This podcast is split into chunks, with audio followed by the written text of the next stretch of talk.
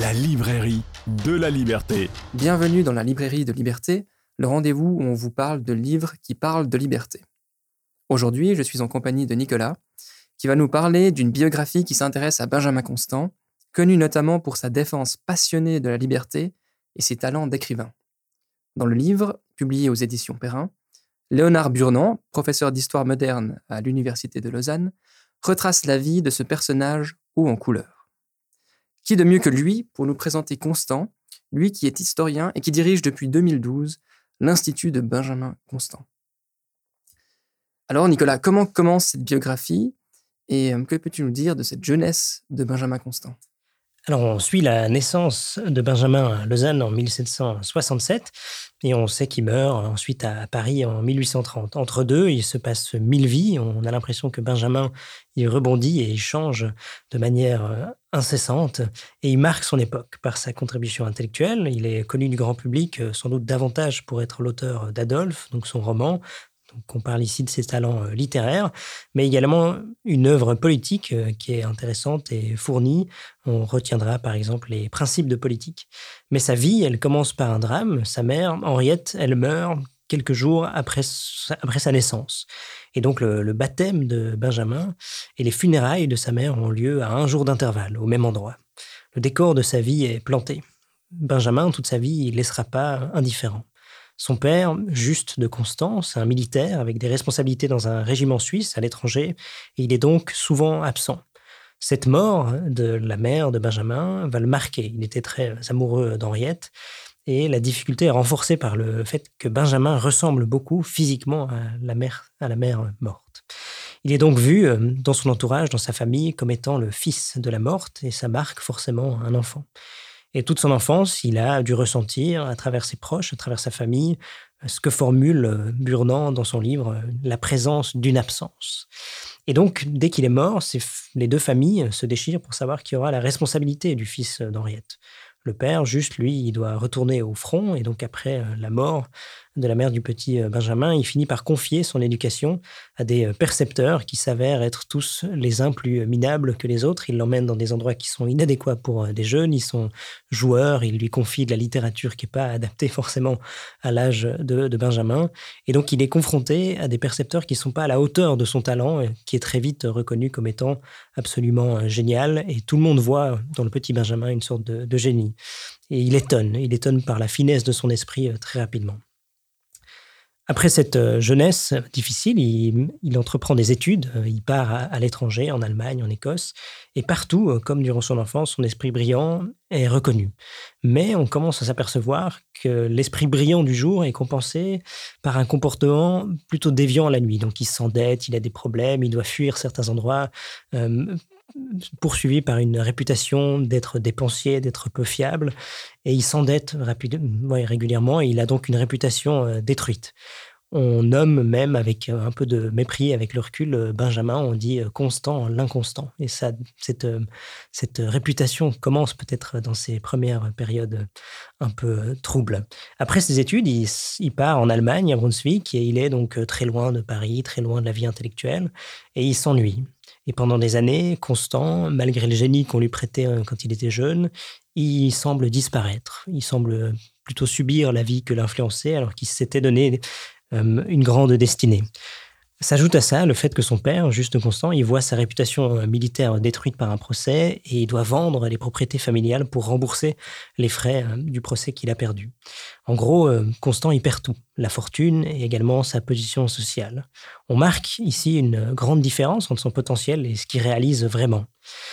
Ça se passe dans une période où la Révolution française euh, explose en France en 1789 et il envisage de participer au débat intellectuel en défendant la Révolution, qui lui paraît intéressante parce qu'elle s'attaque à des privilèges qu'il juge indus. Et il veut le faire notamment en s'en prenant au livre critique d'Edmund Burke, qui, euh, s'oppose à la, Révolution, mais ça aboutira pas parce qu'il va pas au bout de son effort. Et donc, il continue de se morfondre et il finit par retourner à Lausanne, un peu la, queue entre les jambes finalement, en n'ayant pas réussi à être à la hauteur des espoirs qu'on avait euh, placés en lui.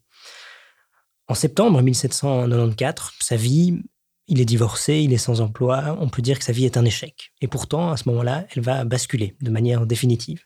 Il rencontre celle qui sera une des femmes de sa vie, mais peut-être la, plus importante, Germaine de Staël, la fille de Jacques Necker, qui est célèbre pour sa carrière de ministre des Finances sous Louis XVI. Et tout de suite, il va tenter de la séduire. Il la trouve très intelligente, il la trouve brillante, éloquente. Et elle, de son côté, elle le trouve intelligent, mais elle n'est pas convaincue par son physique. Elle dit même que sa figure est euh, un invincible obstacle. Alors, euh, donc après cette, euh, ce tournant, apparemment, cette rencontre avec Germaine de Staël, qui, marque aussi la fin de cette période difficile de sa chute, comment est-ce que, que leur relation évolue?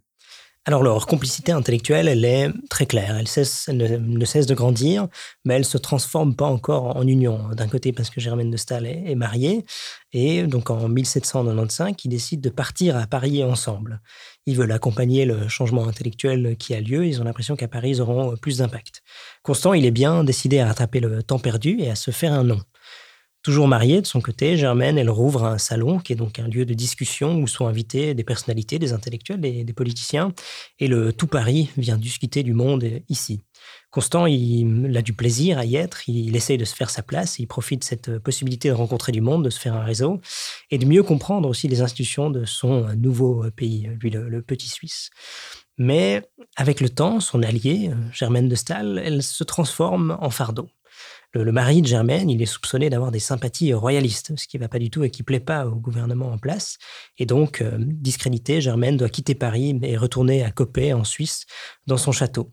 Par amour, ou pour prouver son amour, et aussi euh, dans l'espoir d'avoir plus euh, de proximité avec Germaine dans un endroit avec moins de, de courtisans, Constant retourne avec elle à Coppet. Il espère parvenir enfin à la séduire. Et il finira par y arriver. En 1796, après deux années de lutte, il devient son amant. Et à partir de cette période-là, Constant, il se consacre à l'écriture de sa première brochure politique, qui est une sorte de manière d'impacter le débat politique euh, qu'on aurait aujourd'hui, peut-être dans les débats en ligne, des formats plus faciles. Qui... Et dans, ce, dans cette brochure, il défend la position du gouvernement en place. Et il s'oppose à toute idée de restaurer une monarchie. L'ouvrage, il rencontre tout de suite un certain succès, notamment parmi les pro-gouvernements qu'il met en avant dans les différents médias, mais il est attaqué par la presse royaliste. Et la presse royaliste, elle a une sorte de réaction assez intéressante euh, et s'en prend à Benjamin Constant indirectement à ses idées, mais ils en font une attaque car ils jugent. Et ben, euh, Burnand le cite comme ça dans le livre, et c'est écrit Que fait ici monsieur Benjamin Constant? Il est étranger. On ferait sagement mettre à la porte ce petit Suisse, un civil qui abuse de l'imprudente hospitalité qu'on a eu la bonté de lui donner.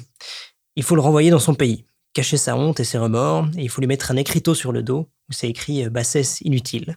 Donc on attaque Benjamin non seulement pour ses idées, mais on le traite également de petit Suisse. Benjamin Constant, de son côté, il veut profiter de ce petit succès de sa brochure pour obtenir la citoyenneté française, notamment pour éviter ce genre d'attaque il préjuge, enfin, il apporte des preuves que des prédécesseurs dans sa famille ont vécu en France et que du coup, il mérite la nationalité. Il va jamais l'obtenir de manière claire parce que la France veut pas créer de, précédent. Mais le gouvernement s'oppose pas à sa candidature quand quelques années plus tard, il se présente à une élection, ce qui valide de facto qu'il l'a obtenu euh, finalement de manière indirecte. Se passe le temps et après le coup d'État du 18 Brumaire, le 9 novembre 1799, qui marque la fin du directoire, qui était donc le gouvernement que défendait Benjamin Constant. Et c'est à ce moment-là que débute une période plus difficile pour lui et ses amis euh, défenseurs de la liberté. Napoléon règne, Germaine et Benjamin se replient dans le château de Copé, qui devient l'ultime rempart contre la domination de Napoléon.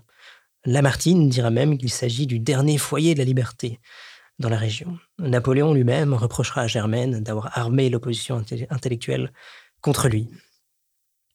Et puis du coup, de, quelle manière est-ce que Benjamin Constant a incarné euh, ou est devenu euh, ce défenseur de la liberté qu'on connaît aujourd'hui? Comment c'est quoi son héritage et qu'est-ce qu'il a théorisé euh, à l'époque?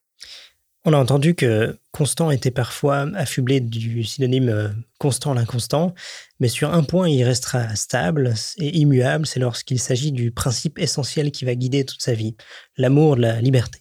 Face aux dérives auxquelles il assiste de son temps, de manière contemporaine, il théorise l'importance de la limitation du pouvoir, et également de la protection d'un espace privé, une sphère inviolable, celle des libertés individuelles.